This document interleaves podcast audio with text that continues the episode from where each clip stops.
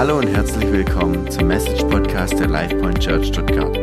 Als Gemeinde leben wir nach der Vision, wir existieren, dass Menschen ein erfülltes Leben in Christus finden können. Wir hoffen, dass Gott durch diese Message zu dir spricht und dass du dadurch gesegnet wirst. Schönen guten Morgen. Euch geht's gut? Wie, wie wir auf Türkisch sagen, äh. Ich habe euch gut gesehen. Ähm, schön, mal wieder einen vollen Raum zu haben. Also es ist äh, schön, ähm, natürlich in einer kleinen Runde zusammenzukommen, aber es ist auch schön, in einer großen Runde zusammen zu sein, einfach miteinander wirklich die Nähe zu spüren und auch die Stärke, die so eine, eine größere Zusammenkommen ähm, wirklich mit sich bringt. Ähm, heute äh, machen wir unsere Predigtserie Voraus weiter und in dieser Predigtserie geht es darum, wie man im Leben voraus sein kann. Das heißt, wie man äh, wirklich das Leben gut leben kann. Und ähm, wir haben ein paar Prinzipien, die wir da drin auch uns ansehen möchten, was äh, wirklich die Bibel uns darüber lehrt, wie man ein wirklich ein Leben in ganzer Fülle leben kann. Wie ihr wisst, ist, heißt unser Motto hier in LifePoint Church, ähm, wir wollen, dass Menschen ein erfülltes Leben in Jesus finden können. Und darum geht's. Wie kann man nicht nur leben, sondern richtig in Fülle leben?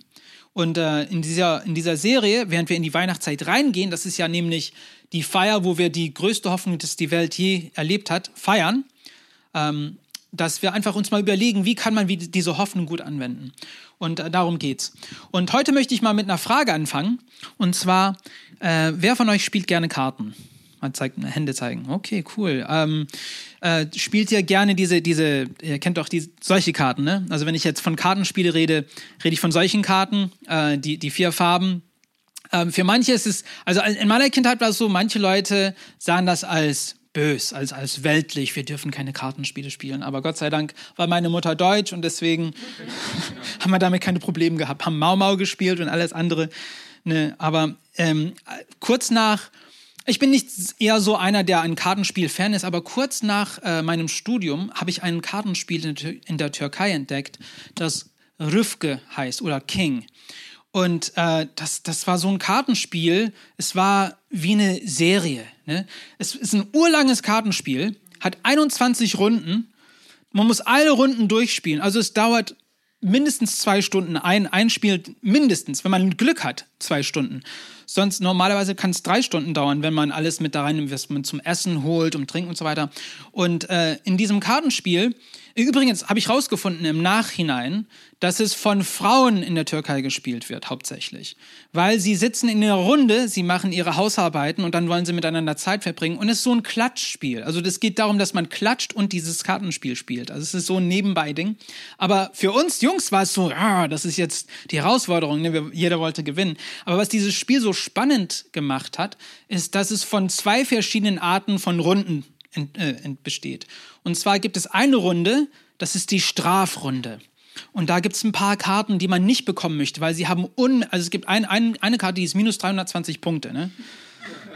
Und wenn du mit dieser Karte am Ende landest, dann sitzt in der Tinte, dann kriegst du schön abgezogen. Aber dann gibt es da, um das auszuwiegen, gibt es Trumpfrunden, wo man eins von den Farben als Trumpf ähm, dann wählt und dann musst du so viele Trümpfe einsammeln wie möglich. Und Trick an diesem Spiel ist, dass man die Trumpfrunden so gut spielen soll, damit, wenn es eine Strafrunde einen erwischt, dass man auch das gut überstehen kann. Und äh, das ist, was dieses Spiel so spannend gemacht hat. jede Runde war anders. Aber das hat mich so ein bisschen zum Nachdenken gebracht. Und zwar, ist es nicht manchmal genauso im Leben. Ne? Wir haben gute Runden, wir haben schlechte Runden im Leben. Und in den guten Runden soll man uns auftanken lassen, soll man wirklich da aufpassen, dass wir ähm, die und unsere Werte und unsere Einstellungen in den Plätzen da eininvestieren, damit wenn die Strafe oder die Strafe und die schlechten Runden kommen, wir das überstehen können, dass wir die Kraft haben, dass wir nicht irgendwie, äh, wie eins von meinen Lieblingssprüchen sagt, im, im Krieg, wenn man schwach ist, dann ist man halt schwach, so steht's, ne? wenn man das nicht überstehen kann, dass man genügend Stärke hat. Und darum äh, handelt es heute. Wie kann man alle Trümpfe quasi in der Hand halten. Und das möchte ich mit euch heute besprechen.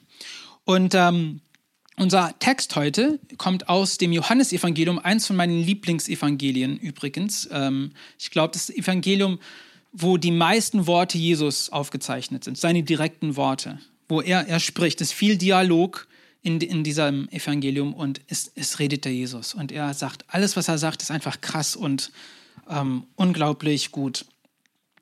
Und ähm, wir wollen uns einen Abschnitt, Moment, ich habe technische Probleme hier. Gib mir einen Moment. Technik ist wunderbar, wenn es funktioniert, ne?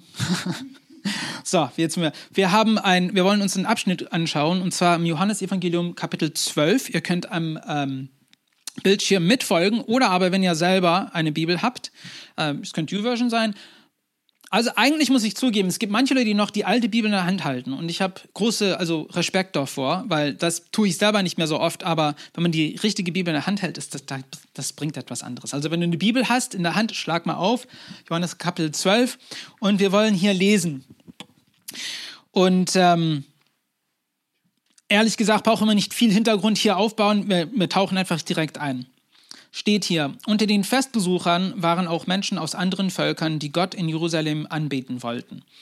Sie kamen zu Philippus, der aus Bethsaida in Galiläa stammte, und baten ihn, Herr, wir möchten Jesus kennenlernen. Philippus sprach mit Andreas darüber, dann gingen sie gemeinsam zu Jesus und teilten es ihm mit. Ja, interessanter Abschnitt hier. Wir werden ähm, weiterhin die, die da zurückgelegen, also die, die weiteren Verse werden wir lesen, aber mal erstmal auf dieser Sache hier uns konzentrieren. Und was wir hier sehen ist, ähm, ich glaube, vom Fest in Jerusalem wird geredet. Von welchem Fest bin ich mir nicht 100% sicher, aber die sind alle da. Und was, was dieses Fest getan hat, es hat Menschen aus der ganzen Welt angezogen. Und ähm, Jesus ist zu, dieser, ist zu, dieser, Zeit eigentlich unter den Israeliten ziemlich gut bekannt, unter den Juden. Und äh, was, wir, was hier interessant ist, dass Menschen aus anderen Völkern, die Gott in Jerusalem anbieten wollten, von Jesus auch erfahren haben, haben seinen Namen gehört, haben von seinen Taten gehört. Und was tun sie? Die wollen Jesus begegnen, die wollen wissen, wer, sie wollen ihn sprechen. Und äh, was das zeigt ist, wirklich, ist, dass äh, die Leute, die Wahrheit suchen, Wahrheit wird von Wahrheitssuchenden auch gesucht. Ja, Im Leben ist es so, dass um die Trümpfe in der Hand zu halten, muss man erstmal ein, sagen wir mal, ein, einen Wunsch, die Wahrheit zu wissen haben. Man muss die Wahrheit wissen möchten. Wenn man die Wahrheit nicht wissen möchte, dann kannst du die Trümpfe nicht wirklich in der Hand haben. Und ähm, das ist das Erste. Das Zweite ist, dass diese Wahrheit für die ganze Welt bestimmt worden ist. Ja, es geht nicht nur darum, dass es nur für, für ein Volk oder ein Land oder eine Religion gemeint ist, sondern für alle. Gott hat ein Herz für die ganze Welt. Ja, er will nicht nur, dass ein Teil davon gerettet wird, er will, dass alle gerettet werden. So steht es ganz klar im Johannesevangelium an einer anderen Stelle. Aber das sehen wir hier, dass die Festbesucher aus aller Welt zu Jesus kommen oder kommen möchten. Nun, jetzt haben wir ganz, einen ganz interessanten Austausch hier. Philippus steht hier, der aus Bethsaida in Galiläa stammte, also aus der, der ist sozusagen ein Landsmann von Jesus, weil Jesus kam aus ja Nazareth, das ist Galiläa. Und äh, Philippus ist quasi so, sagen wir mal jetzt, wenn Jesus ein Schwab wäre, dann wäre für Philippus auch ein Schwabe. Ne? Und ähm, da kommen sie auf den Philippus zu, diese, diese Leute mit einem guten Anliegen. Ach, das ist eins von seinen Nachfolgern. Wir wollen mal sehen, ob er uns zum Jesus bringt. Und was macht Philippus? Bringt er diese Leute zu Jesus? Nein, er macht's nicht. Er zögert. Er wirkt ein bisschen abweisend, ne? Äh, okay, ich, äh, vielleicht sogar ein bisschen unsicher. Und da geht zu Andreas, sagt, was, ah, Andreas, was soll man denn hier tun? Diese Leute wollen Jesus begegnen. Was soll man denn da? Sag, ah, gehen wir reden mit Jesus, ne? Und dann gehen sie zu Jesus. Und ähm, es zeigt halt, dass wir manchmal nicht so auf der Reihe bekommen, was eigentlich los ist. Also äh, wir als Nachfolger Jesu kriegen das nicht immer richtig. Und das ist okay. Ich meine, wir müssen aus unseren Fehlern lernen, aber das kommt vor, dass wir es nicht das erste Mal richtig bekommen. Und das heißt nicht, dass Jesus irgendwie falsch ist oder dass er nicht dazu würdig ist, sondern dass manchmal seine Nachfolger es nicht so widerspiegeln, wie es gemeint ist. Und das muss man auch unterscheiden. Dass es werden Fehler begehen. Die Kirche ist nicht perfekt, Christen sind nicht perfekt, aber man darf nicht die Fehler von den Christen auf den Jesus werfen und sagen, ja, der Jesus ist falsch oder die Wahrheit stimmt nicht oder die Bibel ist irgendwie verfälscht. So geht's nicht. Wir müssen wirklich diese Ausgewogenheit bewahren, dass wir die Wahrheit wirklich aufrecht halten. Genau so wie die Leute in der Welt es gesehen haben. Was interessant ist mit Philippus, der ist aus dieser Lage, ist da gewachsen. Das sehen wir auch, weil im Apostelgeschichte 8 ist er derjenige, der selber in die Welt geschickt wird. Er ist nämlich derjenige, der den äthiopischen, äthiopischen Hofbeamten bekehrt. Er tauft ihn. Und bis heute haben wir ja die äthiopische Kirche in Afrika, die es auf Philippus zurückbringt, dass ihr Christentum da angefangen hat. Das ist ganz interessant. So einer, der einen Sohn das so verpeilt hat, durch ihn ist eine Kirche in Afrika entstanden. Machen wir weiter. Was sagt der Jesus zu seinen Jüngern? Seine Antwort ist, er sagte ihnen, die Zeit ist gekommen. Jetzt soll der Menschensohn in seiner ganzen Herrlichkeit sichtbar werden. Okay, mal da anhalten. Was Jesus hier sagt, ist, dass es eine Zeit der Offenbarung angebrochen ist. Er sagt, die Zeit ist gekommen, jetzt soll der Menschensohn in seiner ganzen Herrlichkeit sichtbar werden. Die ganze Welt soll sehen, wer der Menschensohn ist. Und diese, dieser Begriff Menschensohn ähm, kommt vom Alten Testament und es bezeichnet äh, ein Gottesmensch. Das ist der Mensch, von, äh, der Mensch, der von Gott kommt, der der Retter ist, der ist quasi der Richter von der ganzen Menschheit. Ähm, und das, das wird in den Texten verstanden, aber es kommt so komisch, wenn man sagt, der, der Menschensohn. Aber davon redet er, sagt, der ganze Retter wird sichtbar werden für die ganze Welt, nicht nur für die Juden. Und ähm, Jesus sagt, jetzt, jetzt bricht's an, Leute, also bereitet euch vor. Und zweitens kann man hieraus sehen, dass von Anfang an die DNA oder die DNS, wie man es auch sagen möchte, von unserem Glauben darum geht, dass Menschen Gott begegnen. Dass wir als Nachfolger Jesus nach außen gerichtet sind, weil Jesus selber nach außen gerichtet war. Er war nicht nur unter den, er, er ist für die Juden gekommen, aber er hatte immer im Hinterkopf gehabt, das ist nur der Anfang. Ich bin hier für die ganze Welt. Ich bin für auch die Nicht-Juden da. Und oftmals können wir es so machen, dass wir sagen, nein, wir grenzen ab, das ist nur unser kleine, äh, unsere kleine Runde, unsere kleine, unser kleiner Verein, unsere kleine Religion. Und wir vergessen, dass die DNS von Christentum Missions einstellt, eingestellt ist. Es, es geht auf Mission. Das heißt, dass wir ähm, unsere eigenen Grenzen überschreiten, um Menschen zu erreichen. Und Jesus sagt das ganz klar. Und er geht weiter. Er sagt, ich sage euch die Wahrheit. Ein Weizenkorn, das nicht in den Boden kommt und stirbt, bleibt ein einzelnes Korn. In der Erde aber keimt es und bringt viel Frucht, obwohl es selbst dabei stirbt. Ich finde das eine ganz interessante Aussage, wie er es auf den Punkt bringt. Er sagt, ja, die Welt wird erkennen, wer ich bin, die Zeit ist angebrochen, und dann redet von einem Weizenkorn. Und ich kann mir nur so vorstellen, wie Philippus Andreas da stand. Wovon redet er denn überhaupt? Also hat wahrscheinlich keine Ahnung, wovon er geredet hat. Aber natürlich ist hier die Rede, ist eine Prophezeiung und etwas, das für uns gemeint ist. Und die Prophezeiung liegt darin natürlich, dass Jesus von sich selber redet. Ein Weizenkorn, wenn es nicht in die Erde gepflanzt wird, dann wird es nicht fruchtbar werden. Und es muss sterben. Er redet von sich selber, zu sagen, dass ich werde umgebracht werden, aber durch mein Opfer wird, da, wird ähm, das ganze Leben in die Welt geflutet werden, ja? dass die ganze Welt dadurch belebt werden kann. Und hier sehen wir wirklich, es gibt ein Konzept hier, dass ich glaube, für Menschen, die in, in freien Gesellschaften leben, das können wir aus Augen ähm, verlieren, dass die Freiheit was kostet. Die Freiheit ist sehr wertvoll. Die Freiheit ist kostbar, aber ist teuer. Ne? Krieg ist was Schlimmes. Ähm, ich finde es interessant, ähm, äh, dass Amerika ist so als Freiheitsland bekannt, aber es ist eins von den Ländern, die am meisten Krieg geführt hat in unserem Zeitalter. Am meisten Krieg geführt. Und sie ehren auch die Leute, die Krieg im Namen Amerika geführt haben. Das, ich glaube, für Deutschland ist das ein bisschen anders, weil wir haben natürlich das Gegenteil erlebt, ne? wo ist es ist durch Land, und das ist total verständlich. Aber was man verstehen muss, ist, dass die Freiheit kostet etwas. Und wir stehen hier heute in Deutschland, weil Amerikaner teilweise hier rübergekommen sind und für diese Freiheit gestorben sind, auf diesem Boden. Da muss man nicht aus Augen vergessen, dass, dass die Wahrheit was kostet. Und Jesus sagt das auch. Die Wahrheit ist nicht kostenlos. Ne? Ein Weizenkorn muss sterben, damit es Frucht bringt. Und wollen wir mal ein Weizenkorn anschauen? Ne? Ich habe ein Bild hier von Weizen oder Getreide, sagen wir mal. Und wenn man es sieht, wie ihr es seht, ist der Weizenkorn ganz klein und anspruchslos. Also was ist das denn überhaupt? Du hältst es in der Hand und es macht für dich nichts. Aber wenn es im richtigen Erdboden gepflanzt wird, wenn es gewässert wird, dann keimt es Und es kann nicht nur dich und deine Familie, deine Ortschaft, dein Land, sondern die ganze Welt füttern.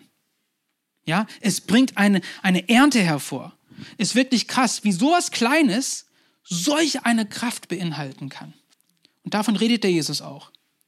Ja, kleine Opfer können zu große Gewinne führen. Und genauso ist es mit dir und ich. ich. Und das ist die Sache. Es ist eine Prophezeiung, hat der Jesus hat übrigens sich selber prophezeit, zu sagen, ich muss sterben, aber mein Tod wird allen ewiges Leben bringen. Aber es geht auch um dich und mich im Sinne, dass wir sind ja im Bildnis in äh, Gottes geschaffen. Ne? Und wir haben auch so ein Potenzial.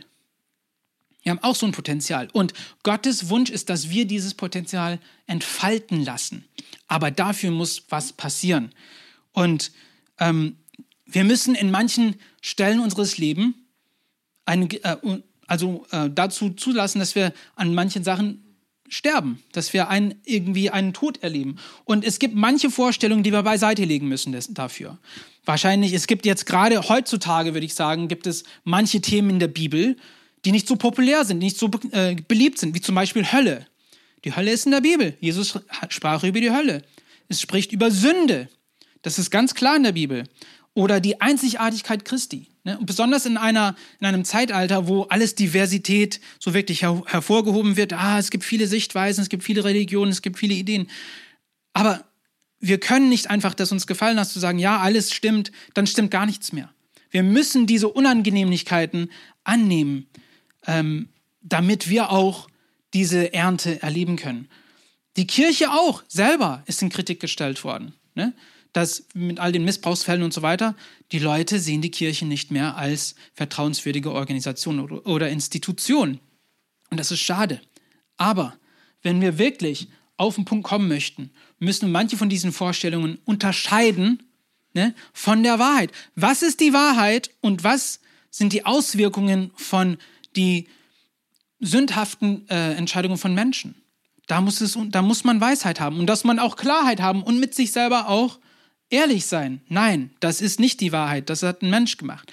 Denn wir haben alle selber Dränge ähm, und Ideen, die wir selber umsetzen müssten. Aber die müssen auch irgendwie ähm, eigentlich äh, näher angeschaut werden. Die müssen wir auch untersuchen und sagen, ist das wirklich, entspricht es der Wahrheit? Ne? Und Jesus geht weiter und er sagt, Wer an seinem Leben festhält, wird es verlieren. Wer aber sein Leben in dieser Welt loslässt, wird es für alle Ewigkeit gewinnen.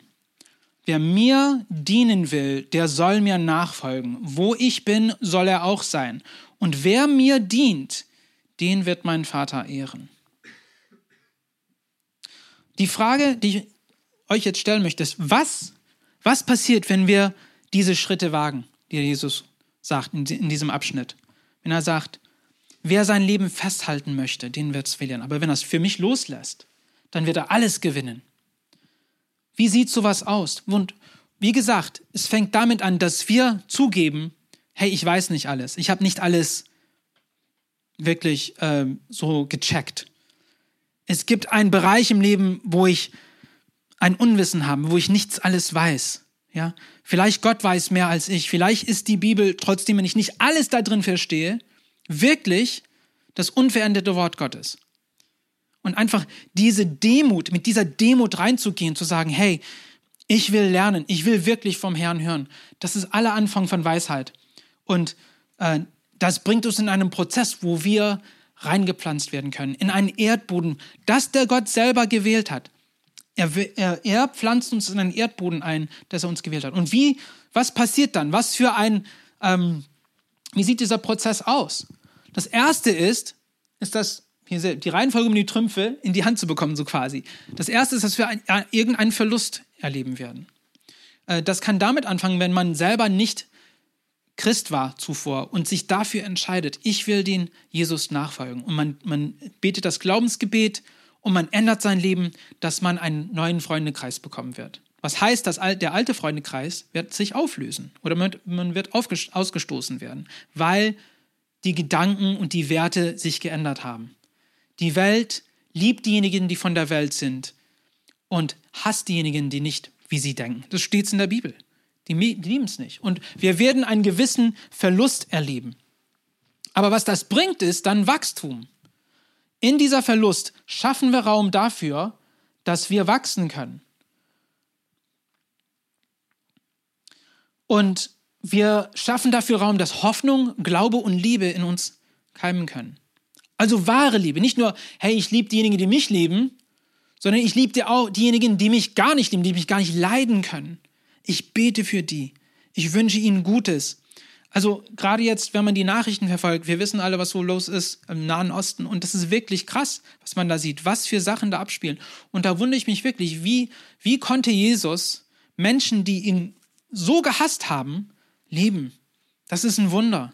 Dann stell dir vor, du bist jemand, wessen ähm, Verwandte von irgendwelchen Terroristen entführt worden sind, die wurden missbraucht. Könntest du für so einen Mann, Mensch beten? dass Gott sie segnet, dass Gott sie rettet. Ich würde sagen, das wäre für mich eine Riesenherausforderung. Aber deswegen muss die Liebe, die Hoffnung und Glaube vom Gott kommen. kommen. Unsere eigene Kraft kann das nicht tragen. Und wir müssen erstmal ihm nachfolgen. Wir müssen ihm uns ergeben zu sagen, Gott, bitte veränder mich. Und dann keimt, wie gesagt, diese Hoffnung, dieser Glaube und Liebe in unserem Herzen. Und es bringt Wachstum in uns. Er will zum, auf erster Stelle, dass du und ich wachsen. Ja, er will nicht, ähm, dass wir einfach mehr an ähm, Verstand gewinnen oder verstehen, wie die Bibel aufgestellt ist, Theologie, sondern er will, dass wir wirklich wachsen. Er will uns herausfordern. Und das heißt, dass es unangenehm werden wird. Egal in welcher Phase von deinem Glaubensleben bin, es gibt immer Raum zum Wachsen. Und darum geht's. Und am Ende, was kommt, dann kommt Reichtum dadurch. Wir werden reich dadurch. Und das heißt nicht finanzieller Reichtum unbedingt, sondern geistliches Reichtum. Und geistliches Reichtum ist sowas von interessant, weil man kann reich sein und total bettelarme in der Welt sein. Nicht, dass ich sage, dass um guter Christus sein muss man bettelarm sein, sondern die, die Umstände des Lebens beeinflussen einen nicht in, in der Freude und Freiheit, die wir spüren. Das ist Reichtum. Wenn du immer etwas im Herzen hast, das du ausschöpfen kannst und mit anderen teilen, das ist wahres Reichtum. Und das ist, was es bringt. Das ist die Frucht, von dem Jesus spricht. Es bringt eine Frucht hervor. Diese Frucht sehen wir besonders gut beschrieben im Galaterbrief. Da steht, dagegen bringt der Geist Gottes in unserem Leben nur Gutes hervor. Liebe, Freude und Frieden. Wer will das nicht haben? Liebe, Freude und Frieden. Geduld, Freundlichkeit und Güte. Treue. Treue ist etwas, was ich sagen will, das ist etwas, ähm, das für, für uns als Menschen, ich glaube, wirklich wertvoll ist. Dass er, dass daran denkt man gar nicht, ähm, bis wir in einer Lage sind, wo wir eine Untreue erleben. Aber das ist wirklich wichtig. Nachsicht und Selbstbeherrschung. Diese Sachen, werden in unserem Leben hervorgebracht, dass wir treu bleiben, dass wir geduldig sind, dass wir freundlich sind, dass wir Nachsicht zeigen, wahre Nachsicht und dass wir selbst beherrschen, uns beherrschen können. Das sind gute Sachen. Niemand, es steht hier, es gibt kein Gesetz, ähm, das dagegen steht. Ne? Es gibt kein Gesetz, das diese Sachen verbietet. Das sind gute Sachen. Die Welt sogar, die den Gott leugnet, sieht diese Sachen auch als gut. Und das ist die Frucht, die uns, die in uns rauskommt, wenn wir uns dazu erlauben, wirklich uns in Gottes Erdboden eingepflanzt zu werden. Wenn wir starrköpfig aber bleiben, geben wir Gott keinen Raum, in unserem Leben wahres Gutes hervorzubringen. Das ist das Risiko. Aber wenn wir starrköpfig sind, nein, ich will, ich, ich will diese Seite der Bibel nicht annehmen, das, das, das ist mir zu krass, dann bremsen wir uns selber in dieser Sache zu sagen, ja, die, die Frucht, die kann nicht so hervorkommen, wie der Gott es möchte. Und von alles, was wir heute gesprochen haben, wenn es etwas gibt, das ich hoffe, dass du dich daran erinnerst heute, ist es das, ist das folgendes. Wenn du dich wie ein Weizenkorn in Gottes Erdboden reinpflanzen lässt, dann wirst du alle Trümpfe in der Hand haben für das Leben. Wenn du dich einpflanzen lässt, wirst du alle Trümpfe für das Leben in der Hand haben. Und was heißt das jetzt? Was heißt das genau? Jetzt wollen wir das ein bisschen praktischer machen. Ne? Ich habe schon ein bisschen dran gedeutet. Und zwar fängt es damit an, dass wir an Jesus Wort glauben. Wir glauben Jesus. Glaube ist interessant. Denn wir möchten alle Beweise haben. Ne? Wir wollen alle, ja, ist das wirklich so? Und in Deutschland ist es so, dass wir, wir haben für alles eine Versicherung, weil wir sicher gehen möchten. Und wir, wir double-checken alles. Ist das wirklich so? Und ähm, eigentlich schätze ich das, weil äh, ich habe ich hab mal aus Versehen einen Identitätsdieb meinen mein Ausweis weitergeschickt im Internet. Und das ist was wirklich Brenzliges, weil wenn jemand deine Identität, Identität klaut, ist alles möglich. Ne? Dann dann kann alles schiefgehen. Aber hier in Deutschland ist es so, die haben es so aufgestellt, weil alles gedoublecheckt ist, dass die armen Identitätsdiebe den Falschen seine Identität gestählt haben, weil es gibt so viele Sicherheitsmaßnahmen, dass sie nicht rumkommen können. Also es ist ein bisschen unumständlich mit der Bürokratie, aber es gibt auch eine Weisheit dahinter, das habe ich gemerkt. Ne? Aber ähm, wir müssen an Jesus Wort glauben, an sein ganzes Wort. Wir verstehen nicht alles, aber wir müssen einfach sagen, okay, ich glaube, dass sein Wort wahr ist. Es ist wirklich vertrauenswürdig. Und das, das geht sogar um die Stellen, die uns nicht gefallen. Stellen, die uns wahrscheinlich verwirrend sind in der Bibel. Warum ist das so passiert? Warum ist das so gesagt worden? Da werden wir nicht immer die richtigen Antworten bekommen, aber das ist, was Glaube ist. Man vertraut, ohne alles verstehen zu können. Das Zweite ist, dass wir Jesus den Herr von unserem ganzen Leben machen. Okay? Es ist möglich, es ist möglich, gläubig zu sein, in Anführungsstrichen, und Jesus nicht als Herr zu haben. Es ist möglich.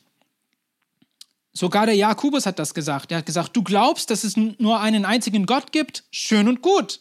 Aber das glauben sogar die Dämonen und zittern vor Angst.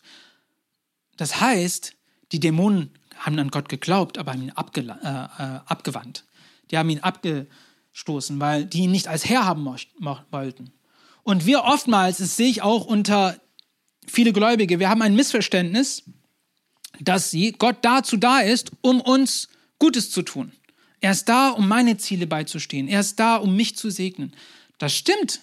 Aber er will mehr als nur bei dir zu stehen. Er will dich herausfordern.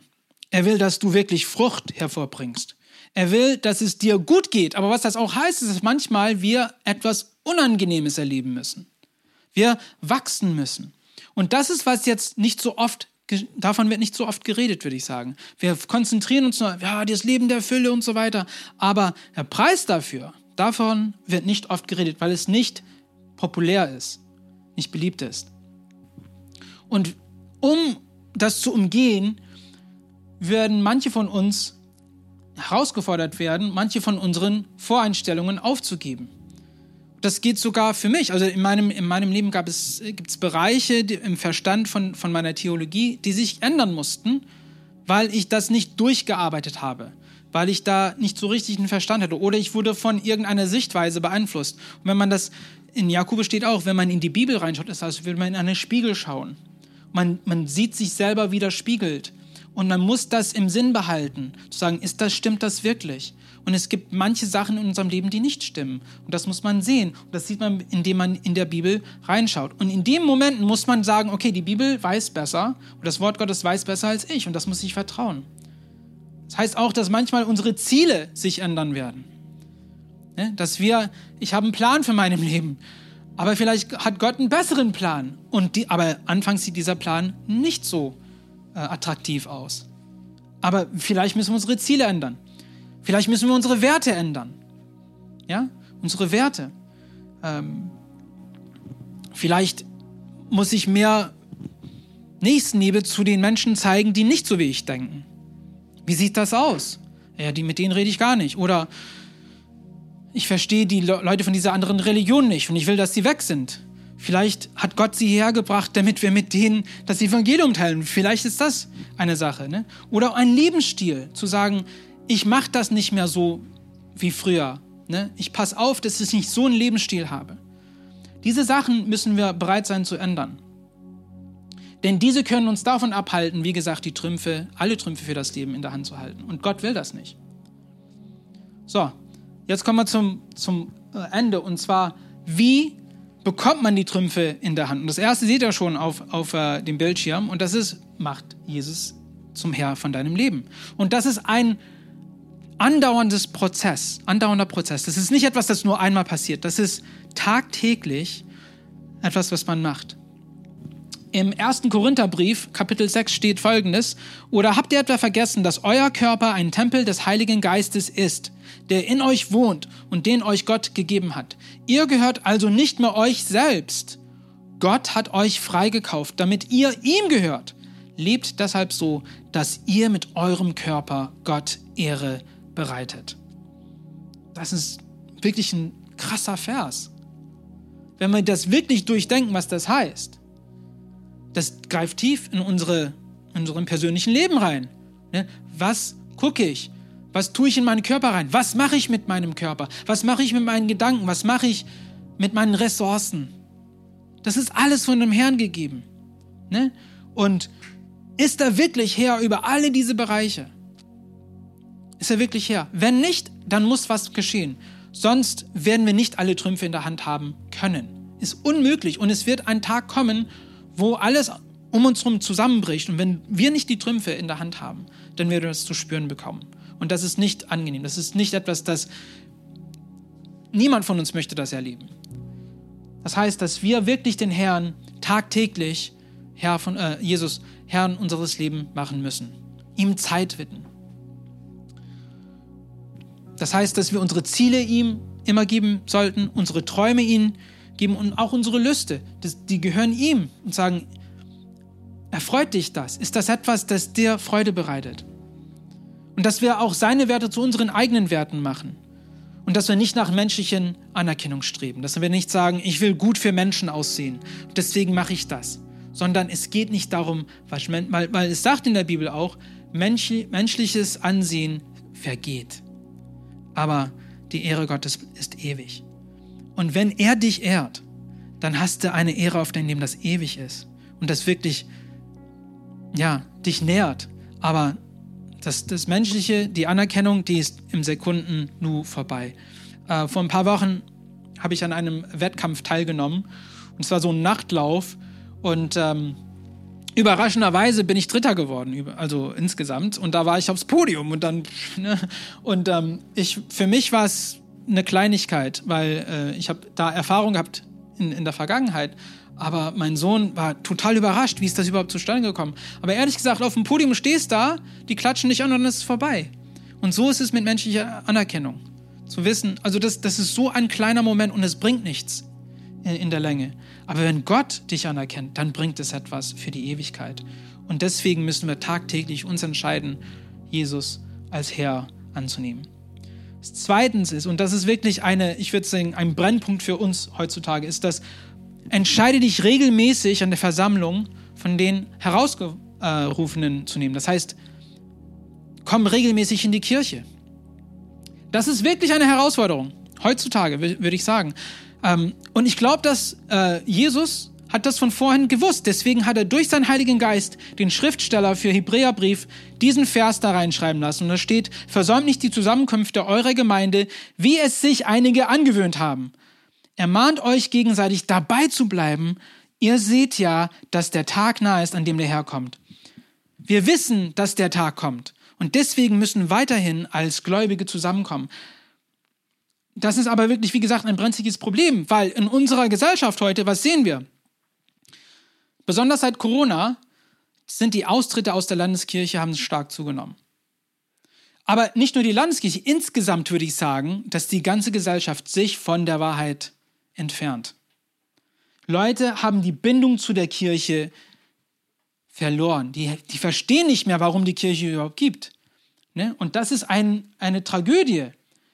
Die Kirche in Deutschland, ich würde sagen, steht vor einem Auslöschen in einer Generation. Deswegen ist es wichtig, dass wir das als Prio annehmen, dass wir regelmäßig in die Kirche kommen.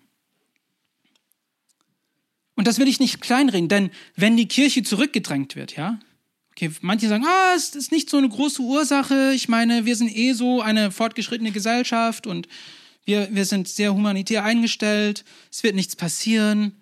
Nee, das ist gar nicht die Wahrheit. Denn wenn die Kirche zurückgedrängt wird, entsteht eine Leere. Und diese Leere, dieses Vakuum wird mit etwas anderem gefüllt werden. Ja? Die Entscheidung, die vor uns steht als Gläubige, ist, womit wollen wir diese Leere gefüllt haben sehen? Denn es gibt andere Philosophien, es gibt andere Ideen, die das füllen werden. Und diese Philosophien und Ideen sind nicht göttlich. Und sie werden ähm, Erpressung, Ungerechtigkeit und am Ende auch Tod bringen. Die Gesellschaft wird sich fürs Schlechtere verändern. Deswegen will ich einfach euch mal aufrufen. Ich weiß, dass es ein Opfer ist, sonntags aufzustehen. Ich weiß, dass wir nicht jeden Sonntag Lust haben, in die Kirche zu gehen. Aber wenn wir jetzt nicht mehr damit uns, ja, wenn wir uns nicht darum, da bemühen, ne, dann werden die Kirchen leer stehen. Und was passiert? Menschenmengen ziehen Menschenmengen an.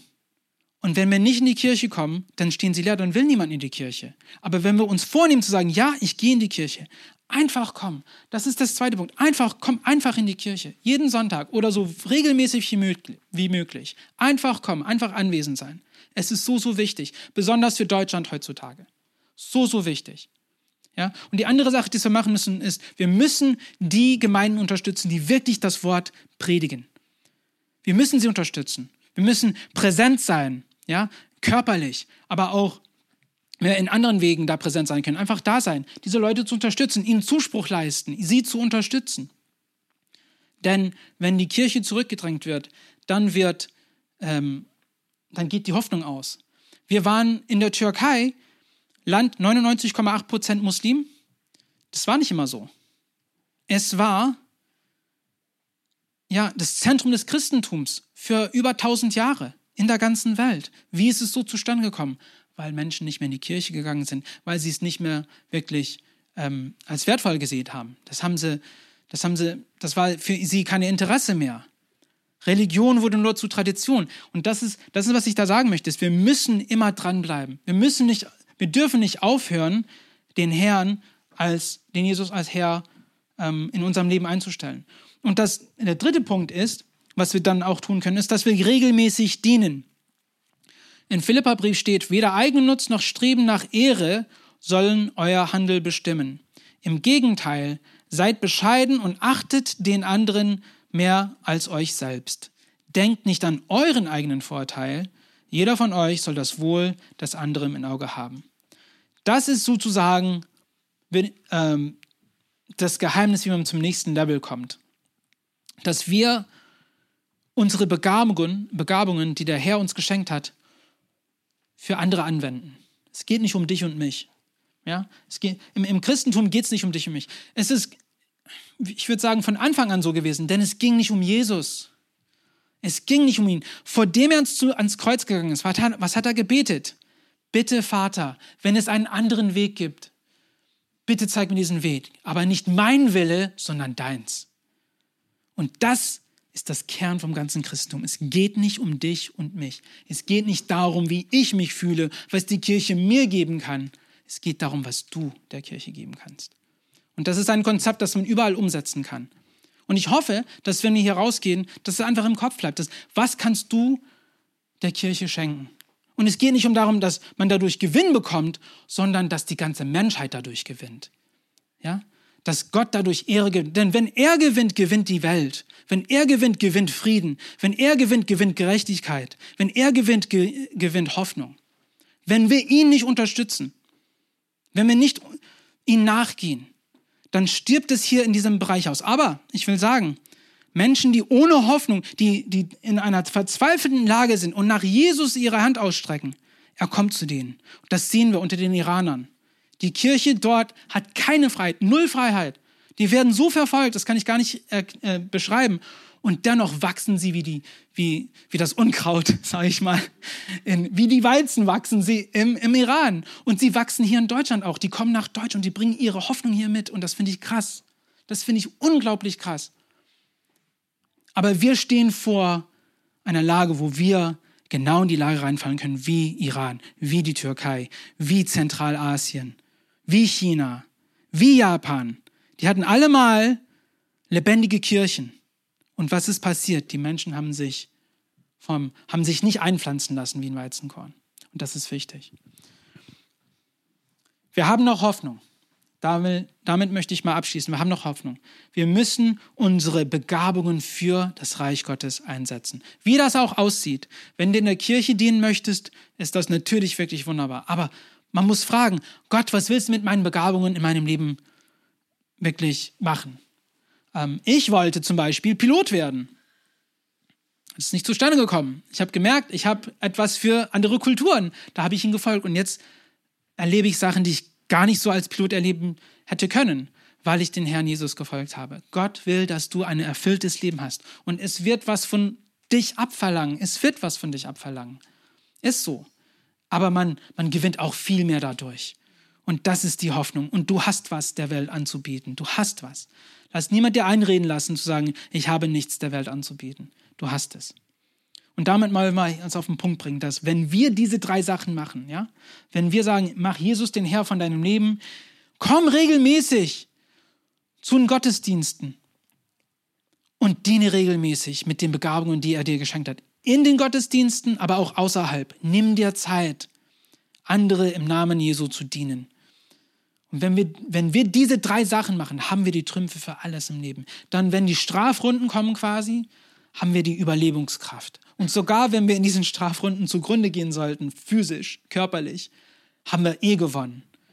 Ja? Und das ist, was mein größtes Anliegen für euch ist, dass wir alle wirklich Winners sind. Beten wir gemeinsam. Lieber Jesus, ich danke dir für diese Wahrheit, wie du ganz klar gesprochen hast, zu sagen, dass wir als wenn ein Weizenkorn nicht stirbt, dann bringt es keine Frucht hervor. Und ich danke dir, dass jeder von uns dieses Potenzial im Leben hat, diese Frucht hervorzubringen. Mein Gebet heute ist, dass wir wirklich auf diese Worte hören, dass wir wirklich das ernst nehmen, dass wir das auch in unserem Leben umsetzen, egal wo wir in unserem Glaubenslebenslauf äh, äh, sind, Herr Jesus. Dass wir sagen, hey, okay, das nehme ich mal richtig ernst und ich werde das umsetzen. Ich danke dir, dass dein Wort vertrauens würdig ist, dass es sich nicht geändert hat. Es wird sich nie ändern, es ist immer wahr und wir können darauf bestehen, dass du dein Wort halten wirst. Ich danke dir, dass du ähm, zuverlässig, zuverlässig bist, dass du die beste Versicherung für uns bist. Und mein Gebet heute ist, dass du in, uns in dieser Zuverlässigkeit, in dieser Sicherheit voranbringst, dass wir dein Wort ähm, wirklich weiter in die Welt verbreitet sehen, dass wir Menschen gerettet sehen, dass wir Hoffnung mit anderen geteilt sehen, dass es so ist, Jesus, dass dein Name groß gemacht worden ist. Ich danke dir schon, dass du am Wirken bist, weil das dein Wille ist. Das ist dein Wille. Mach dein Wille zu unserem Willen. Und ich weiß, dass wenn wir das sehen, werden wir wahre Freude und Hoffnung erleben. In deinem heiligen Namen. Amen. Wow, was für eine Message. Wir hoffen, dass dieses Wort zu dir gesprochen hat und dich durch den Tag und die kommende Woche begleiten wird. Wenn du mit uns in Kontakt treten möchtest, kannst du gerne auf unsere Website und Social Media vorbeischauen. Bis zum nächsten Mal, sei gesegnet.